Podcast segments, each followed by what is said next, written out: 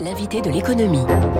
Bon début de journée, 7h15 donc. Bonjour Alexis Karklins-Marchais. Bonjour François. Partenaire chez Hated Advisory, qui est le bienvenu tous les vendredis sur Radio Classique, souvent pour nous parler d'un pays étranger. Alors là, on, est, on va pas très loin non plus.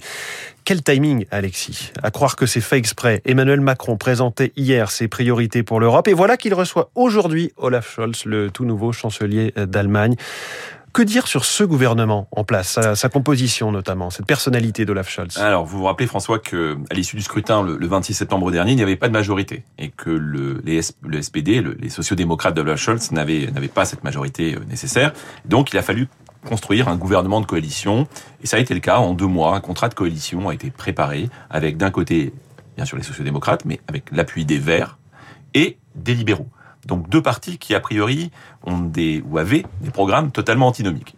Il y avait un certain nombre de, doutes et de scepticisme sur euh, une forme de scepticisme sur la capacité de ce gouvernement à, trouver euh, cette coalition. Bien cette coalition qu'on appelle la coalition du feu tricolore parce que représentée par trois couleurs le rouge des sociodémocrates, le jaune des libéraux et le vert des, écologistes, eh bien euh, a, a, pu avancer, a trouvé un contrat de coalition et donc effectivement Olaf Scholz est devenu le chancelier il y a il y a deux jours avec un gouvernement qui se compose de 16 ministres, 8 hommes, 8 femmes, donc a priori la première fois qu'on a une parité exacte.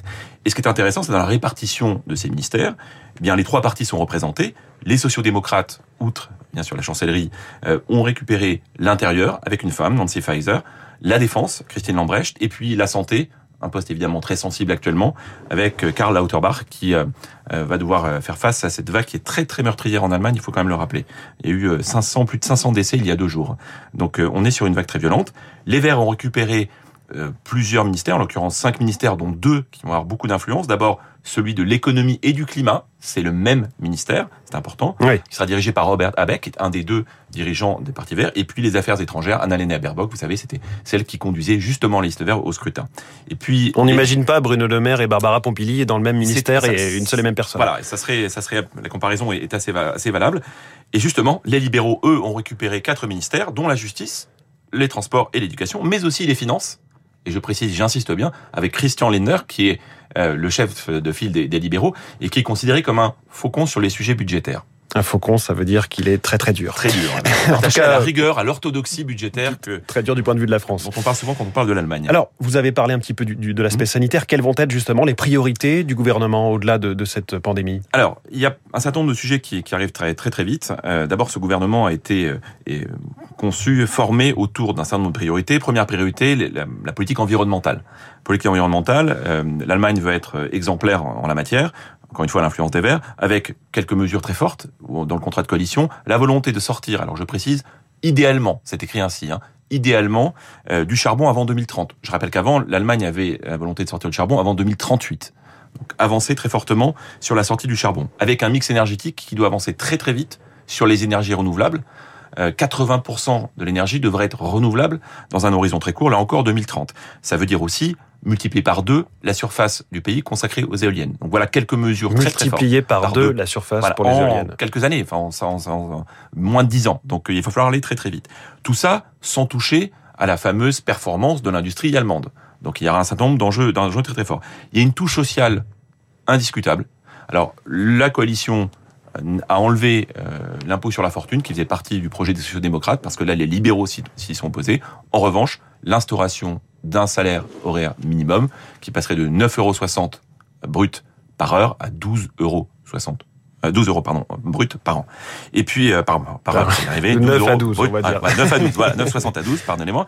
Et puis euh, sur les infrastructures, sur l'administration, sur la transition numérique, beaucoup beaucoup de dynamisme, beaucoup d'ambition sur ce sujet, euh, des priorités qui vont être euh, très suivies, très fortes et qui doivent permettre à cette économie allemande de se moderniser. Vous savez, on a dit beaucoup d'Angela Merkel qu'elle était une gestionnaire eh bien, Olaf Scholz, qui passe pour quelqu'un de très sobre, euh, quelqu'un d'attaché euh, à, euh, au pragmatisme, au sens du détail, parfois on l'a même qualifié par un peu ennuyeux, eh bien, Olaf Scholz va devoir incarner la réforme, et c'est là où il y aura une forme d'attente des citoyens allemands. Alors, je le disais, il y a donc cet agenda de l'Allemagne, il y a celui de la France. Est-ce qu'il faut s'attendre à ce que ce fameux couple franco-allemand, d'ailleurs qui est plus une expression française qu'employée là-bas, est-ce que ce couple peut fonctionner? C'est vrai que quand vous écoutez le président Macron hier dans ses grands chantiers pour l'Europe, pour la présidence française des, six mois de, de début 2022, et quand vous regardez le programme de coalition, il y a une forme d'alignement des planètes. On a des deux côtés euh, du Rhin, on a la volonté d'avancer sur une Europe souveraine, sur une Europe plus puissante, sortir uniquement de la coopération entre États et, d'aller vers peut-être plus d'intégration. Après, évidemment, quand on regarde dans le détail, là, il y a un certain nombre euh, de divergences. Pourquoi? Ben, D'abord parce que quand on suit ce que dit Olaf Scholz, quand il parle de la relance de la construction européenne, lui parle d'une souveraineté stratégique de l'Europe, mais qui peut aller jusqu'à un État fédéral européen une expression qui est en général assez mal aimée du côté français. Euh, sur les affaires étrangères, il y a la volonté. Alors, c'est vrai que ça revient souvent euh, euh, dans les dans les ambitions, mais on parle d'une majorité qualifiée pour prendre toutes les grandes décisions au niveau de l'Europe. Pour prendre des grandes décisions, vous savez que de sortir la règle de l'unanimité, donc la volonté d'être beaucoup plus efficace, d'aller vers un ministère des Affaires étrangères renforcé au niveau européen. En tout cas, l'Allemagne pousse cette mesure-là. On verra si la France est d'accord avec cela. Hmm. Donc il y a déjà, ce, quand on parle d'intégration européenne, on n'a pas tout à fait les mêmes définitions des deux côtés du Rhin.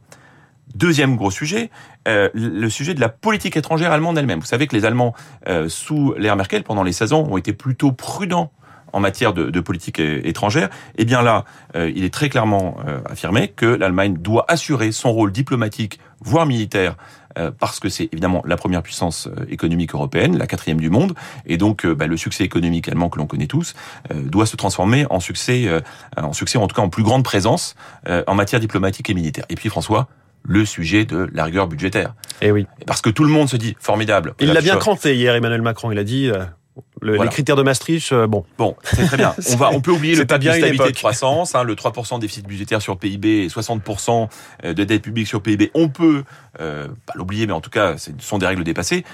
Les Allemands n'ont pas tout à fait cette vision-là. Alors, ils ne, parlent, pas de pacte de stabilité de croissance. C'est vrai que Olaf Scholz passe pour quelqu'un de, pragmatique et, et on il a montré d'ailleurs hein, le plan de relance européen en 2020. C'est notamment grâce à lui. Je rappelle qu'il était ministre des Finances et qu'il a été assez souple sur le sujet. Mais ne nous trompons pas.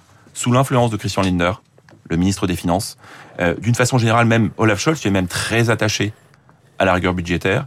Euh, eh bien, il y aura forcément des frictions sur le sujet. Je rappelle que l'Allemagne a annoncé qu'elle souhaitait retourner à l'équilibre budgétaire d'ici 2023. Hmm. La France n'a pas été à l'équilibre budgétaire depuis 47 ans. C'est bien, chacun a posé ses conditions. Maintenant, place à la rencontre, c'est aujourd'hui. Merci beaucoup Alexis Karklins-Marchais, partenaire chez Haight Advisory, invité de l'économie sur Radio Classique. Bonne journée Alexis. Il est 7h23, on va continuer à parler de ces priorités de la France avec ce cache-cache du président. En quelque sorte, c'est l'info politique dans un instant avec Marcelo Esfred. Vous écoutez Radio Classique.